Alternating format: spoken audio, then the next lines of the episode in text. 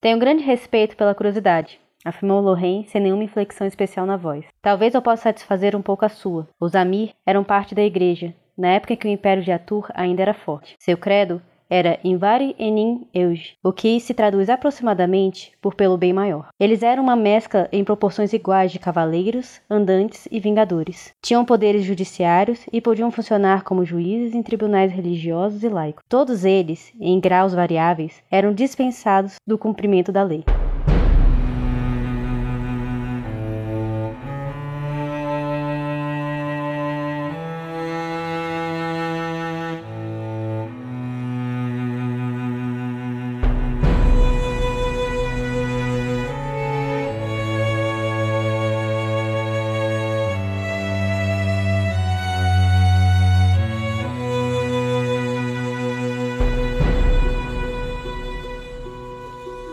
Pessoal, vocês estão ouvindo o 14 episódio dos Quatro Cantos, o podcast de releitura da Crônica do Matador do Rei do Patrick Rothfuss. No episódio de hoje, que se chama 10 mil vezes 10 mil livros, a gente vai comentar os capítulos 38 e 39 do Nome do Vento. Eu sou o Arthur Maia e estão aqui comigo a Rayane Molinário. Oi, gente, tudo bom? Feliz ano novo. E a Julia Neves. E aí, pessoal, tudo bem? Como a gente tá gravando esse episódio na semana morta do ano, né, nos sete dias de luto, o Eric não tá aqui com a gente porque ele tá tirando um recesso, né? Ele tá meio afastado do, das plataformas tecnológicas. E o Bruno estaria aqui conosco, não fosse a garganta dele ter sabotado ele. Exatamente. Ele até passou aí, deu um oizinho pra gente agora há pouco. É. Tememos pelo, pelo futuro dele.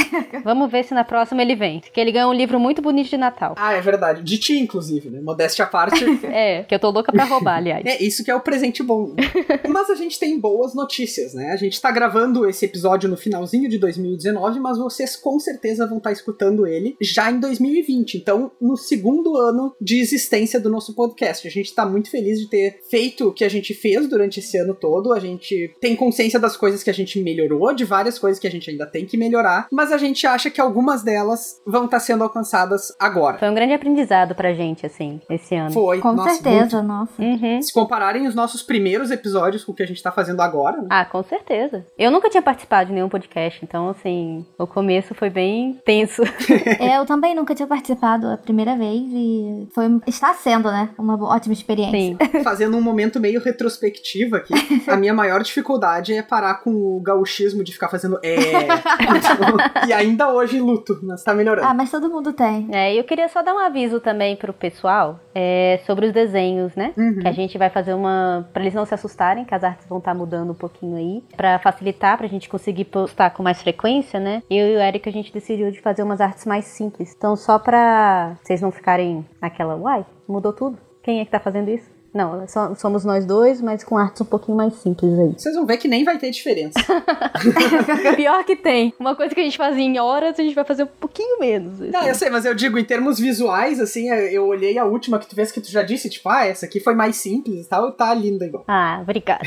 Mas então, a nossa primeira novidade pro ano de 2020 é que agora a gente vai dar uma folga pro Bruno? Que era o nosso editor durante praticamente todo esse ano aí. Sim. E a Larissa tá se juntando à equipe. A Larissa vai participar, pelo menos no que ela se dispôs e o que a gente tava procurando também, só da edição, né? Nada impede que eventualmente ela possa aparecer aqui algum dia conversar com a gente, mas. Tá super convidada. Mas tá 100% convidada. E ela vai ouvir isso quando estiver editando.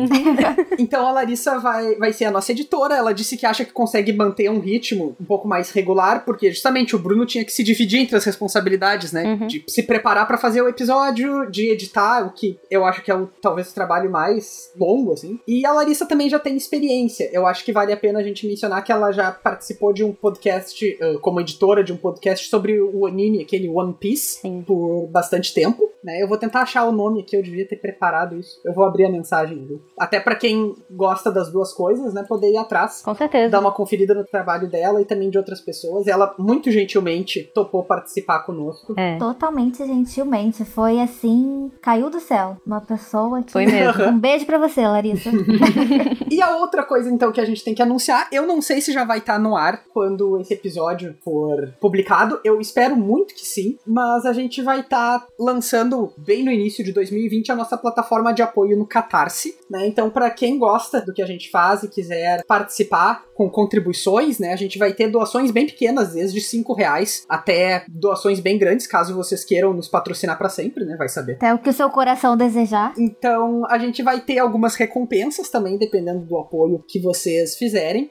A gente tem dois artistas talentosíssimos aqui, que vocês vão receber alguns brindes das artes deles. E além de vários outros. Teremos surpresas. Isso, temos surpresas. E a tabelinha do que, que vai ter se já não saiu, ela vai sair em breve, eu espero. Mas, enfim, isso também vai nos ajudar bastante a poder manter o nosso ritmo, poder manter a qualidade, né? A gente vai dividir Uhum. o valor entre todos nós, porque todo mundo tem o seu gasto. E é, mas é mais pro gasto do podcast em si, né? Sim, a gente tem que pagar o SoundCloud, a Julia e o Eric tem que. Tem softwares, tem essas coisas todas que a gente tem que pagar. Então, É. é, mais pra uma ajuda de custo mesmo pra gente conseguir manter isso aqui, né? Sim. Isso. Caso vocês queiram nos deixar ricos, não é a gente que vai reclamar.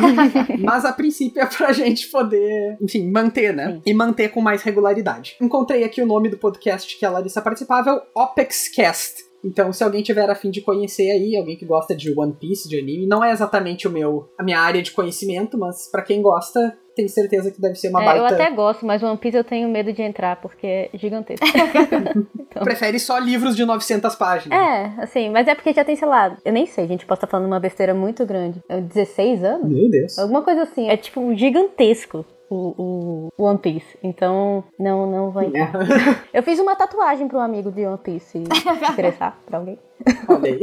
Mas é isso. Então vamos para os nossos capítulos. Hoje a gente vai falar sobre as primeiras aulas do Kvolf na universidade, né? No episódio anterior a gente parou no capítulo onde o Kvolf chega, ele faz o teste de admissão, ele conhece os primeiros amigos, ele conhece os professores, e agora então ele vai de fato entrar na rotina da universidade. Ah, o Bruno disse aqui que tem 900 episódios de One Piece. Tá vendo? É Ele aparentemente tá nos ouvindo quietinho aqui. É, ele tá ali, só de boca. Então, os capítulos que a gente tem pra hoje são o 38 e o 39 do Nome do Vento, que são o Simpatia no Magno e o Corda Suficiente. Eu acho que a gente tava conversando sobre isso antes, mas eu acho que a gente não vai ter sessão de spoilers hoje, Uhum. porque a gente não encontrou nada que necessite uma discussão com spoilers. É, mais aprofundada ou coisa assim. Mas caso alguém tenha achado alguma coisa também, manda um e-mail pra gente, né? Isso. Que a gente pode debater no próximo episódio. E se durante a discussão também vocês lembrarem alguma coisa, daí deem um toque que a gente faz uma sessão de spoilers no finalzinho. Então, o capítulo Simpatia no Magno, né, o nosso primeiro de hoje, ele vai, de fato, falar sobre a primeira aula do no- na universidade, mas ele vai começar descrevendo esse prédio, que é o Magno. No outro episódio, a gente falou um pouco sobre como o Kvolf descreve que a universidade tem vários prédios que parecem várias construções diferentes, né, não é uniforme. Sim. Tem o, o campus de universidade mais bonito que eu já fui, é o da UFMG, e ele é exatamente isso. Ah, é? Ele é lindo, mas nada combina. É estranho isso, né? Não ter uma uniformidade nas coisas assim. É. O que é legal também, porque dá uma autoria pra cada uma, né? Sim, os prédios lá parecem que eles são feitos um pouco de acordo com as, os institutos, né? Uhum. Então, tipo, o prédio de Belas Artes é super modernista anos 60, assim. Massa. É diferente do campus onde eu estudo aqui na URGS, por exemplo, que ele, ele é um campus do final da ditadura, então ele é super afastado. Isso eu tô super desviando do assunto, mas é pra gente falar um pouco sobre construções de universidades. né? Uhum. Mas ele é super afastado do centro da cidade. Na época tinha só um ônibus que ia pra lá, por exemplo. Uhum. E ele foi construído pra tirar o curso de filosofia do centro de Porto Alegre. Sério? Aham. Foi o primeiro curso transferido pro campus do Vale, foi, foi filosofia. Hum. E ele tem uma arquitetura super, tipo, construções do final da ditadura, né? Sei. Então, são os prédios de tijolinho, todos iguais. Mas a universidade não é assim. A universidade de Temerant é bem diversa, cada prédio tem a sua seu estilo e tal. Sua peculiaridade. Se vocês quiserem imaginar, então vão na UFMG, não na URGS.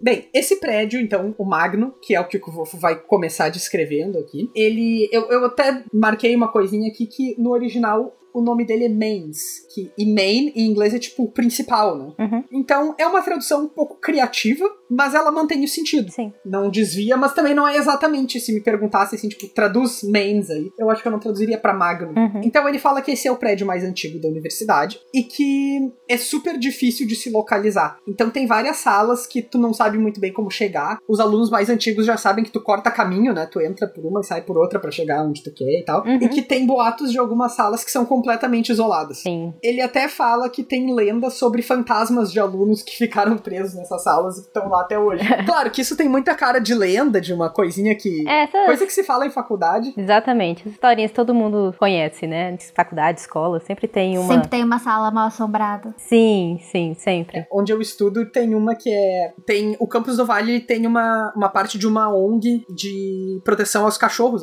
né? O Patas Dadas. Uhum. E aí tem um monte de cachorro pelo campus. E aí uma das lendas de lá é que quem roda três vezes em cálculo vira um cachorro. É por isso que tem tanto cachorro.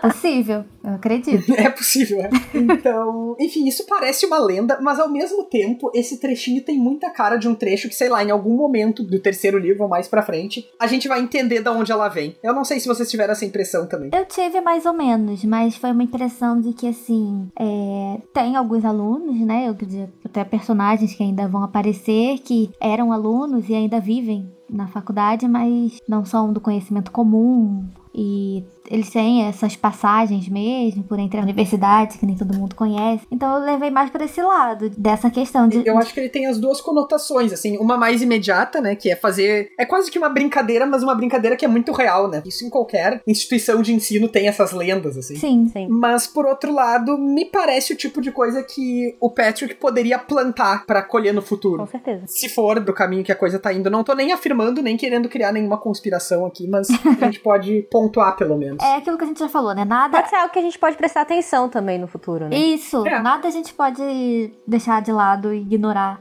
como bobagem, porque a gente já viu que até coisinhas pequenas acabam tendo significado. Exatamente. A gente nunca pode ter uma leitura rasa aqui, né? A gente sempre tem que catar o máximo. Exato. Então é no Magno, né, que o Kvolf vai ter a primeira aula dele. E a primeira aula é com um professor que a gente já conhece lá do capítulo da admissão, Uhum. que é o Mestre Ham. Ele já foi sorteado, logo a primeira, né? Aham.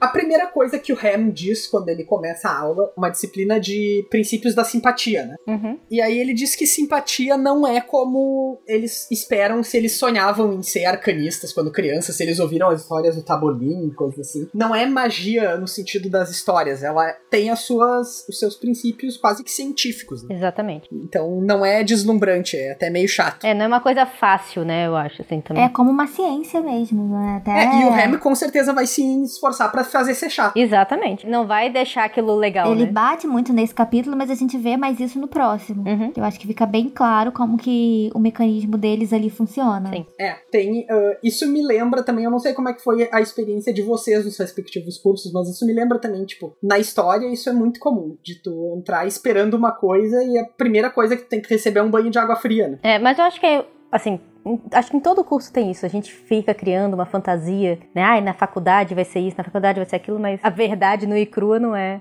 tão bom, né? Como a gente esperava. Então, Sim. Ou talvez ela até seja tão boa, mas ela é me- existe um método, né? exato. Ela não é fantasiosa. né? Uhum. Agora, uma coisa que eu fiquei me perguntando, que eu não sei se vocês também, o Remy, ele é o mestre retórico, né? Por que, que ele tá dando essa aula, uma vez que tem, tipo, o Elk Sadal, tem... É, o Elk Sadal, eu acho que é quem deveria estar dando essa aula. É, então. Então, é mais uma realidade da faculdade. Professor substituto. É. Não tinha ninguém pra disciplina, então vai quem tinha menos turma. Pro horário, né? Aquele negócio do cronograma. E eu acho também que o Patrick quis dar logo essa introdução ao M, sabe? Ao que é o personagem. Que aqui a gente conhece realmente. A gente já tinha visto, a gente já tinha essa, essa vamos dizer assim, esse pequeno prova, né, do que, que é ele. Mas aqui a gente realmente conheceu como ele trata até os outros outros alunos, né? Você vê que ele é filho da mãe, vamos dizer assim, né?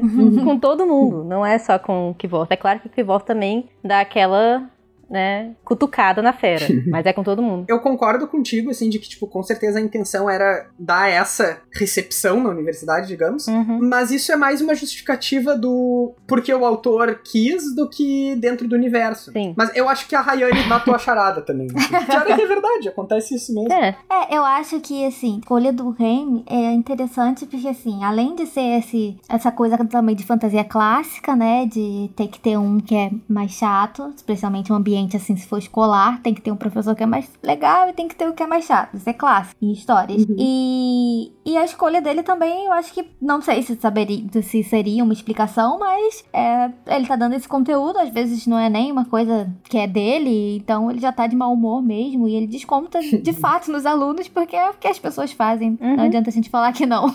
Será que dando retórica o Remy não está de mau humor? Não sei. é bem comum na vida real, né? A gente tem professores que às vezes tem que dar uma matéria que não tá afim. Dá nas coxas, assim. Não no caso, mas dá de mau humor mesmo. né? Às vezes a gente é o professor que tem que dar uma matéria que não tá. Sim.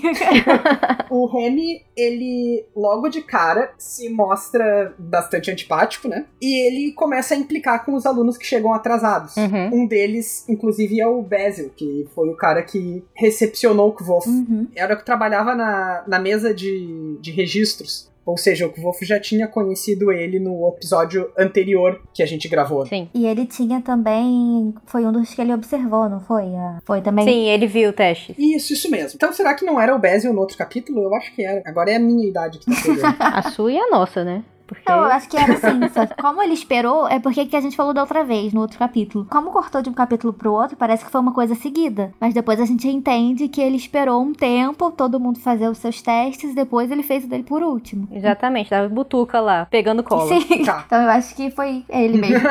Ótimo, então. tá decidido. Resolvido o problema. Se não for, agora é. Headcanon. Pro Basil, a punição, eu gosto muito, apesar do Remy tá sendo um babaca, eu acho muito engraçado o que ele diz pro Basil, que é tipo, ah, tu é iliano, né, de Il, Uhum. porque lá eles usam um calendário menos preciso que o. Eles usam um calendário solar, então ele não é tão preciso quanto o nosso, e daí eles não têm conceito de pontualidade, né? É. Então, ah, essa é super a resposta que eu queria dar pra alunos esse. É, na verdade, o Arthur ele tem uma coisa com pontualidade, que ele é extremamente pontual. Tem. Eu acho que isso aí é por isso que ele gosta dessa parte, sabe? É uma coisa que ele gostaria de dizer pra todas as pessoas que passam na frente dele. Me identifico. Tá, mas olha só, tem uma coisa que eu não, não defendo o Remy, que é tipo, se tu vai constranger as pessoas atrasadas, tem que ser todas. Sim. Uhum. Pois é, esses dias eu fui num aniversário e daí eu planejei me atrasar 20 minutos pra ser que nem os jovens descolados. E aí eu cheguei lá e eu de fato me atrasei 20 minutos, Ah. mas a aniversariante chegou 40 minutos depois. Nossa.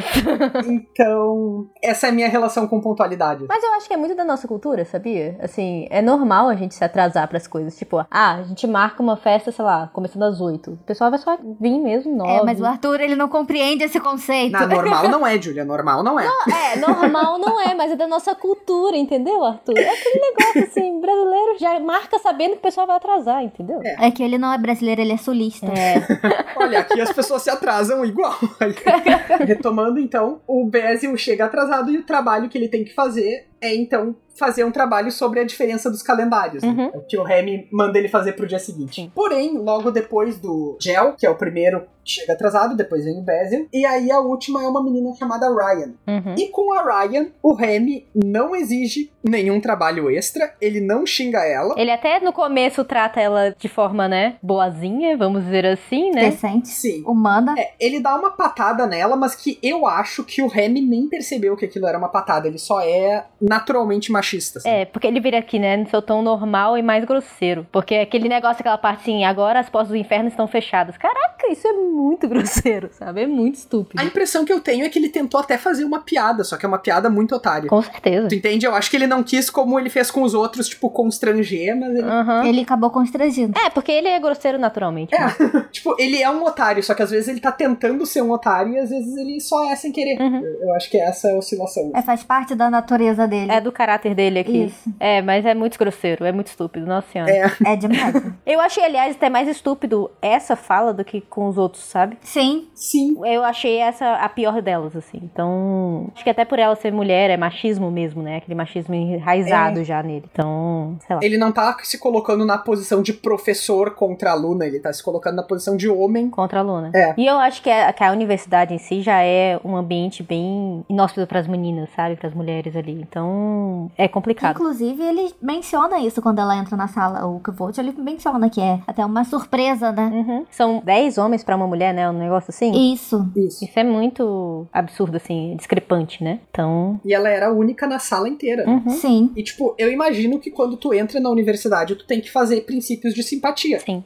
Então, isso deve ser praticamente toda, se não toda, né? Mas praticamente todo o pessoal que entrou junto com o Kvof. Uhum. Sim. E aí tem uma menina. Eu tinha uma lembrança que eu acho que é uma lembrança distorcida. Hum. Eu tinha total memória dessa menina ser, ser nobre. Vocês lembram de alguma menção a isso? Não. Porque eu lembrava que era isso que determinava a mudança de comportamento do Remy, mas pelo visto não, não era o caso, né? É, eu acho que não. Eu acho que é pelo gênero mesmo. E... Pois é, eu nem lembrava que era uma menina quando eu fui reler a cena, mas agora eu, Uhum. vocês têm razão então. E então, no finalzinho da aula, o Kvof vai falar com o Remy, e aí é o Kvof sendo Kvof, né? Sim. É tipo, Eu já vi isso aí, eu sabe? já sei Não tudo. precisa dessa aula. Menino prodígio, né? Aquele menino prodígio. É, a gente pode até concordar que é, é moralmente aceitável ser otário com o Remy, Uhum. mas o Kvof está sendo pontualmente otário. né? Sim. Sim. Não que não seja merecido, mas ele tá sendo. E irritante também, né? Uhum. E meio assim, sou melhor do que os outros da sala, sabe? É. Cara, baixa a bola um pouquinho. Primeiro dia. O pior de tudo é que a narrativa justifica ele ser assim. Uhum. Faz parte. A gente entende, né? É, mas eu digo no sentido de. De ser bom. Ele é melhor mesmo. É. Uhum. Às vezes eu sinto falta de ele quebrar a cara com essas coisas também, sabe? Sim. Ele até quebra a cara algumas vezes, né? É, mas ao mesmo tempo, tipo. Sim, é demais às vezes. É, geralmente ele quebra a cara com outras ações, assim, quando ele tá impulsivo. Uhum. Mas não nesse caso aqui, quando ele tá sendo deliberadamente arrogante. Uhum. Sim. É, as fragilidades dele são principalmente as emoções, muito mais do que as coisas que ele sabe e Sim. domina. Sim. Bem, então essa, o Remy dá uma, um corte nele e, e essa cena encerra e a gente vai pra segunda cena do capítulo, que é quando o Kvo finalmente entra no arquivo, né? Uhum. Uhum. Aqui a gente vai ter mais uma introdução de personagem que vai nos acompanhar por algum tempo, que é a Feila barra Fela. O nome original dela é Fela, por algum motivo desconhecidíssimo pra mim. Foi traduzido como Feila. Vocês fazem alguma ideia? Eu não entendi Eu também. acho que só fica mais fácil da gente falar. Não sei. Do que Fela? Eu acho. Feila eu acho mais fácil do que Fela. Fela, sei lá. Mas mais difícil que é falar Kvof. Então, eu realmente não sei qual é que foi a da mudança, mas ela mantém o padrão. Depois tem uma personagem, não é muito spoiler isso, mas tem uma personagem que se chama Mola, que vira Mola. Ela acrescentou algumas vogais. É, adicionar uma vogal no meio desses nomes que soariam muito secos. Eu não, não faço ideia de como Uhum. expressar isso em termos mais técnicos, mas... Eu acho que é mais sonoro, vamos dizer assim, né? É. No capítulo anterior teve a Rita, né? Que ficou Rita. Uhum. Rita. Uhum. Ah, eu queria comentar só uma coisinha aqui que a gente, antes de falar dele entrando no arquivo, que é justamente dessa parte da arrogância dele que a gente tava falando. E que Hum. a última frase dele antes de entrar nesse é ele falando: Se eu não ia aprender nada nas aulas de Reime, então eu poderia muito bem começar a me educar sozinho. Gente, Sim. Que autoestima. É. é um nível assim superior. Mas era só isso que eu queria dizer. Vocês imaginem se o Kvolf tivesse o WhatsApp nessa época. Nossa. O quanto ele não ia aprender sozinho, homeschooling dele. Né? A internet aí já pensou? Ele ia ser insuportável, gente. Sim. Nossa. É uma sorte ele ter amigos. Verdade. Tá, então ele vai no arquivo e quem tá atendendo na recepção, que antes era o Ambrose, né, no capítulo que a gente comentou antes, Sim. Agora, então, é essa moça chamada Fela, ou Feila. A gente pode usar livremente os dois termos. Eu normalmente penso como Fela, mas, enfim, vai variando. E vocês sabem de quem a gente tá falando agora. Uhum. A Fela, ela tem esse problema de ser, que é ser descrita como muito bonita. Isso é recorrente no livro, né? Por que, que isso é um problema? Porque são todas as mulheres. Uhum. Não, mas eu acho que a, com a Feila a gente vê isso sempre. Sempre, né? Sabe? Ele toda hora bate na tecla que ela é muito bonita, que ela realmente chama atenção, né? Que é uma das mulheres mais bonitas da universidade. Toda vez que ela aparece. Toda vez, é, toda vez. Ela só pede pra Dena pra ele. Uhum. Só que, tipo, tem alguma mulher de idade mais ou menos próxima do Kvolf que ele não sabe que não seja linda fora desse mundo? Não tem. São os hormônios, Arthur. Ele tem que.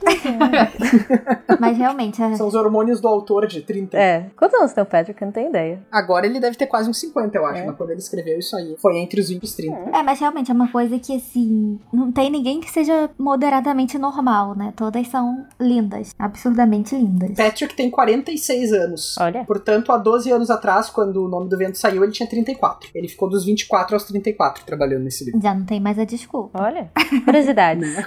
Os hormônios já, já podiam ter baixado a bola. Já tinham acabado, né? Assim, não era tanto. É a fantasia, né? É. Ele não tá nem muito fora da curva. Eu até acho que ele vai bem em alguns pontos, mas em alguns ele vai mal, e é nosso papel apontar também. Sim. Uhum. Apontar os pontos positivos e negativos. É, agora uma coisa que é mais absurda do que a Fela ser tão bonita é ela dar bola pra um guri de 15 anos. Né? Sim. Sim. Com certeza. Porque ela tem 18, Ela né? deve ter uns 19. É, ela já tá aí pelo menos dois anos que a gente sabe, né? E o que volta entrou muito cedo, então ela deve ter uns 18, 19. É, pra mais, porque pensa Pra bem, mais. o Kvof disse que ele entrou muito cedo, com 15. Uhum. Que normalmente as pessoas mais novas entram com 17. Sim. Mais dois, a Fela, no mínimo, tá com 19 agora. Exatamente. Sim. E, cara, menina de 19 não tá de olho em menino de 15, sabe?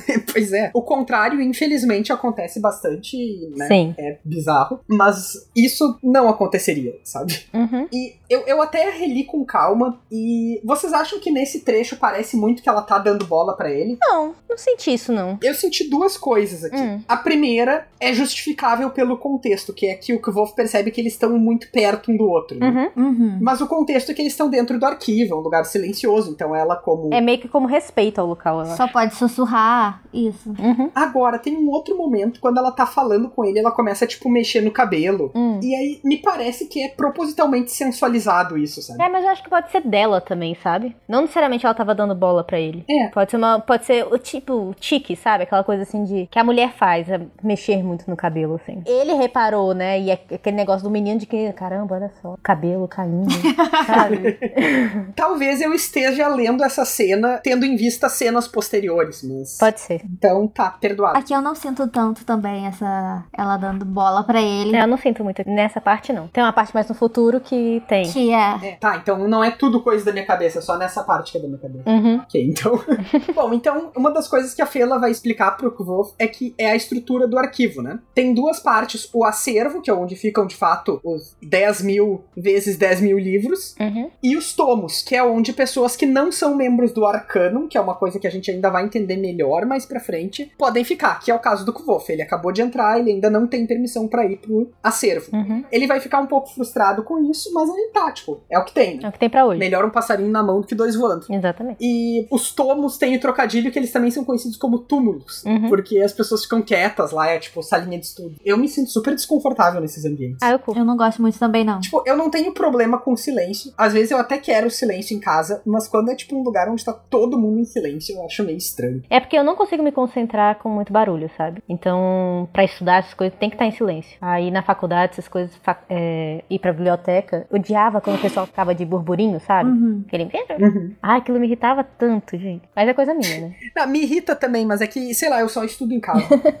Então, quando o Kvof entra né, nos tomos, ele percebe que os livros podem chegar nos tomos por pedido. Né? Então, ele pode escrever os- sobre o que, que ele quer, e aí alguma das pessoas que trabalham no arquivo vai lá e vai trazer pra ele. Uhum. É o que ele faz com Chandriano e Amir. Enquanto isso, ele lê um livrinho chamado Os Hábitos de Acasalamento do Dracos Comum, Uhum. que é um livro que a gente, leitor, já sabe Já conhece. que foi escrito pelo Divan Lotches, Lockless é os outros, o cronista. Sim. E isso é um dos argumentos sobre o cronista já ter estado na universidade quando o Kvolf entrou. Ele provavelmente chegou lá, saiu e depois ele voltou, que é quando ele ouviu as histórias sobre o Kvolf. né? Uhum. Teve um hiato. Né? Isso. É, entre uma temporada e outra. Sim. Eu acho essas, essas partes, essas junçõezinhas assim muito interessantes, porque não sei vocês, mas eu quando eu tô lendo, eu me envolvo tanto nessa história que eles estão narrando agora, que eu até esqueço da parte dele, do cronista, né? No presente, né? Sim. Eu também. Eu fico tão envolvida nesse que eu esqueço. Aí quando tem alguma coisa assim, eu falo: Ah, é, estão contando uma história. Ah, é, né? Mas pra primeira leitura, mesmo que eu fosse. Mesmo que fosse uma coisa dentro da mesma história, eu com certeza não ia anotar o nome do livro. Com certeza. Ainda mais Sim. esse nome grande, assim, você não vai pegar, cara. E não é uma coisa muito relevante. É. Então, tipo, a gente só. Em primeira leitura, a gente não percebe. É, e às vezes até em segunda. É. É aquilo que a gente tava falando antes, é uma coisa que tá lá e, tipo, não, não tem uma questão tão grande dele, mas ele apareceu aqui depois de novo. E aparece de novo em outras partes. É aquele negócio de cavucar mesmo, né? Isso. O Kvolf recebe os livros sobre o Chandriano e ele fica super frustrado porque ele recebe livros de lendas, né? Uhum. Historinhas. Historinhas, é. E aí até isso marca um pouco aquela conversa que ele teve com o Manet no outro capítulo lá. Uhum. Que ele fala que quer estudar o Chandriano e eles dizem, tipo, ah, é mitologia, né? Mas não, ele quer realmente resposta sobre o Chandriano que ele sabe que existe. Uhum. Ele sabe, mas o mundo não sabe, né? Então. Pois é, e aparentemente no arquivo ele não encontra muitas respostas de cara. É.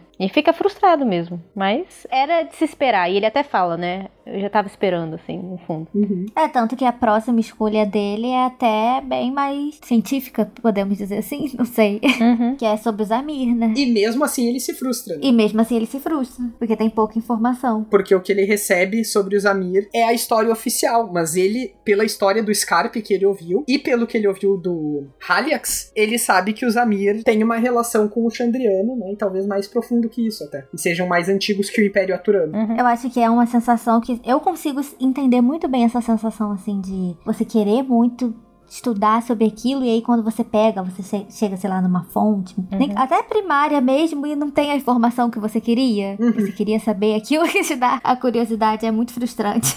eu passo muito por isso.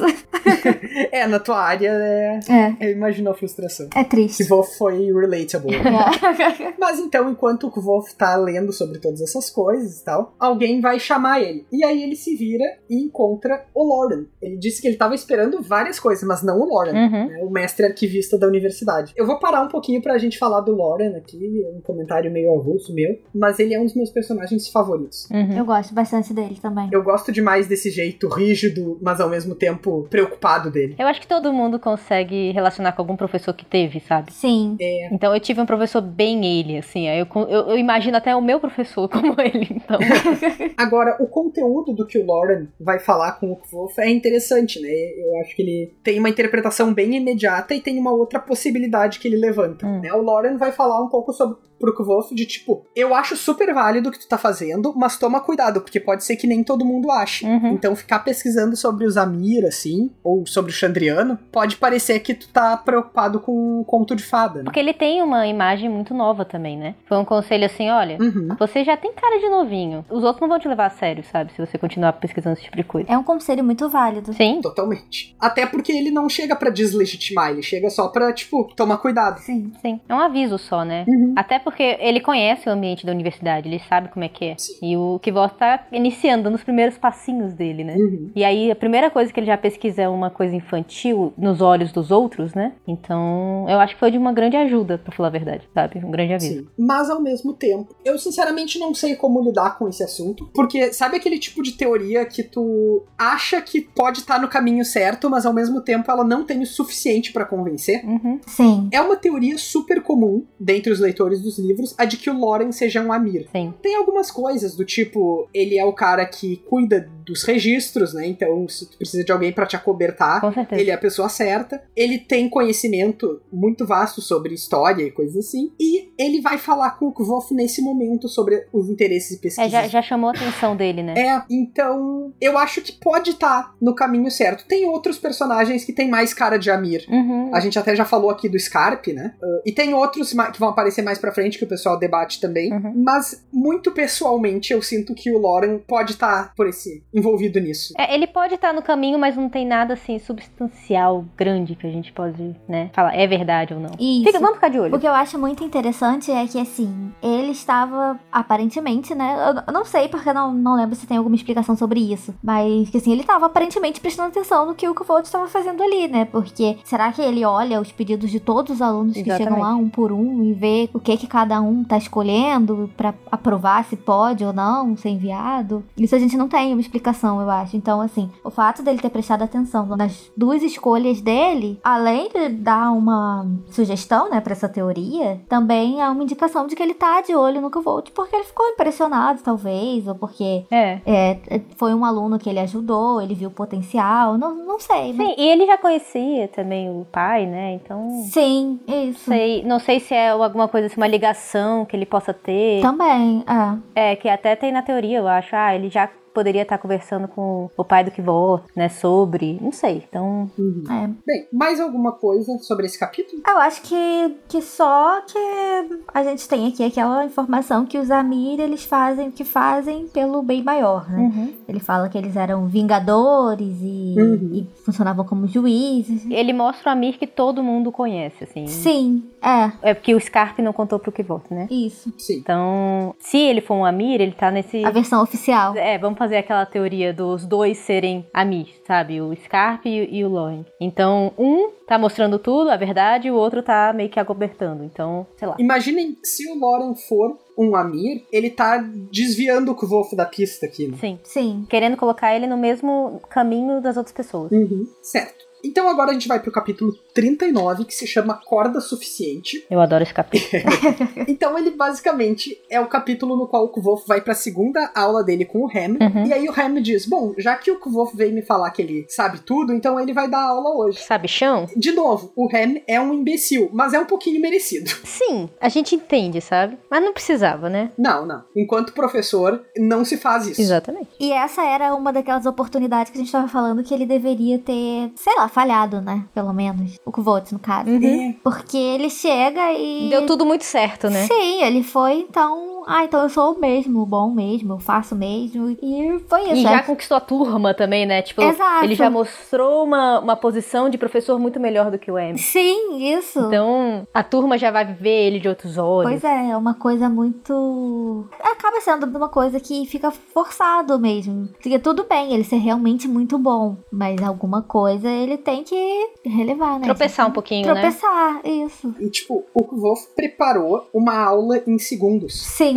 Uma coisa é tu saber o conteúdo, outra coisa é tu criar uma sequência didática exemplificada dele. Exato. E com o que tinha lá, né? É, Tipo, ele pegou o que tinha e aí ele já fez uma aula super bacana que conquistou a turma inteira, que todo mundo tava. Começou, né, a ter essa motivação das pessoas de participarem na aula. Então, sei lá. a turma convenientemente super atenta. Né? dar aula podia ser sempre assim, né? Nossa, esse é ótimo. Pô, ia ser tão bom. Mas então tá, o que eu acho que tem de importante nesse capítulo, que o Kvolf demonstra usando o Ham, Uhum. são os princípios da simpatia. O Kvolf vai mostrar a doutrina da correspondência, ou seja, tu cria um objeto para corresponder ao outro, é isso que a simpatia faz, e quanto mais semelhantes eles forem, mais forte vai ser o elo simpático, né? Uhum. Isso. Que é o que ele faz com o bonequinho representando o Ham. Uhum. E depois disso, então, tem o princípio da consanguinidade, que é o que o Kvo faz usando um fio de cabelo do Ham no bonequinho, que é se as coisas vêm da mesma fonte, o elo se fortalece ainda mais. Uhum. E depois,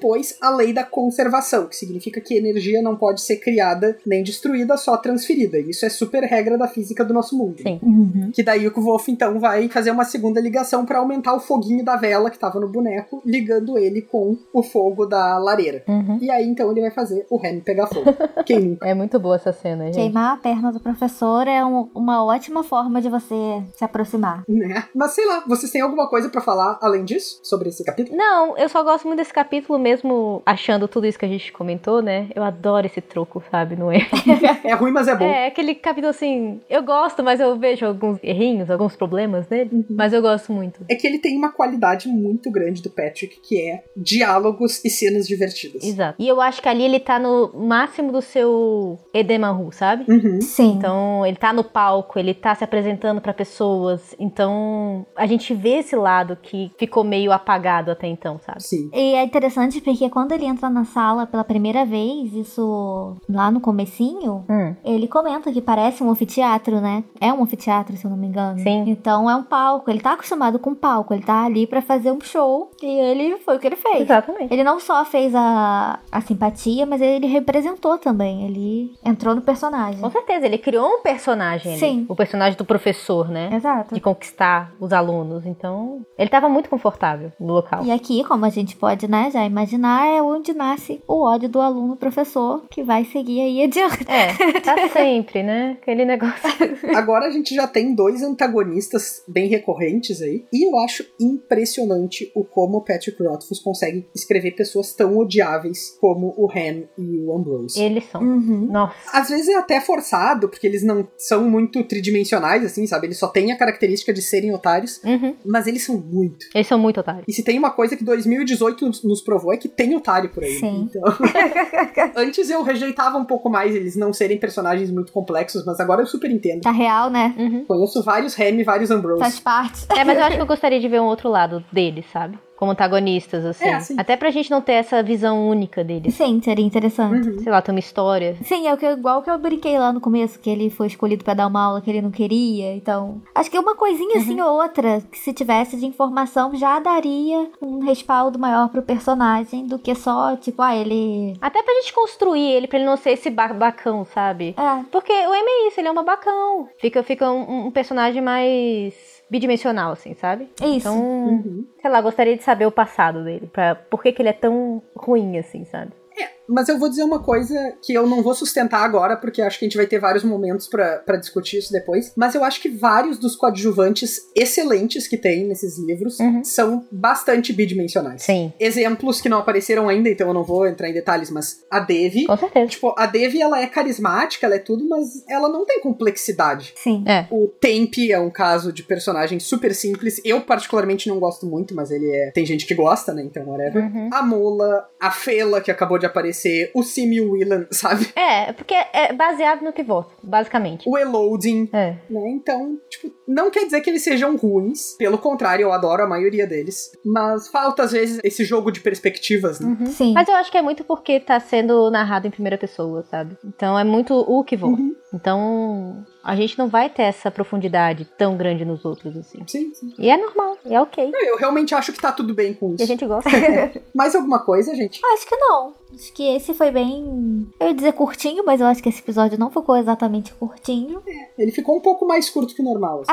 É. é, mas não teve muita coisa pra discutir também. Eu acho que a gente até discutiu bem ele. Acho que sim. É, ficou maior do que eu esperava, mas eu acho que o que a gente tinha pra falar nele, a gente já falou, Uhum. porque ele também é um episódio de introdução ainda, né? Sim. Ele ainda tá conhecendo os locais, ele ainda tá conhecendo as pessoas, então realmente não tem nem muito o que se aprofundar. Pois é, eu também sinto um pouco isso com esses capítulos. Tanto que eu, quando eu terminei de ler, eu fiquei tipo, ok, é isso. É, não tem muito o que a gente falar sobre ele. Bueno, então tá, pessoal. Se vocês estão gostando do podcast, se vocês não estão gostando, eu imagino que se vocês estão ouvindo no episódio 14 é porque vocês estão gostando pelo menos um pouco. Mas se vocês tiverem críticas, sugestões, ou se querem só elogiar, a gente adora também. Sim. Vocês podem se comunicar com a gente. Quais são as nossas redes sociais, Rayane? Vocês podem encontrar a gente lá no Facebook, na página Os Quatro Cantos. Podem comentar, mandar mensagem. A gente tá sempre tentando responder, sempre atento às dicas que vocês dão, os comentários, até muitas teorias ou sugestões mesmo, coisas que a gente não percebe. E vários de vocês já comentaram e a gente pensou e falou: nossa, realmente muito interessante. Então, assim, esse contato está sendo muito bom pra gente. É, no Twitter, que é o Os Quatro numeral Cantos, a gente também tá lá sempre postando sobre os, os episódios. É, no e-mail, que é o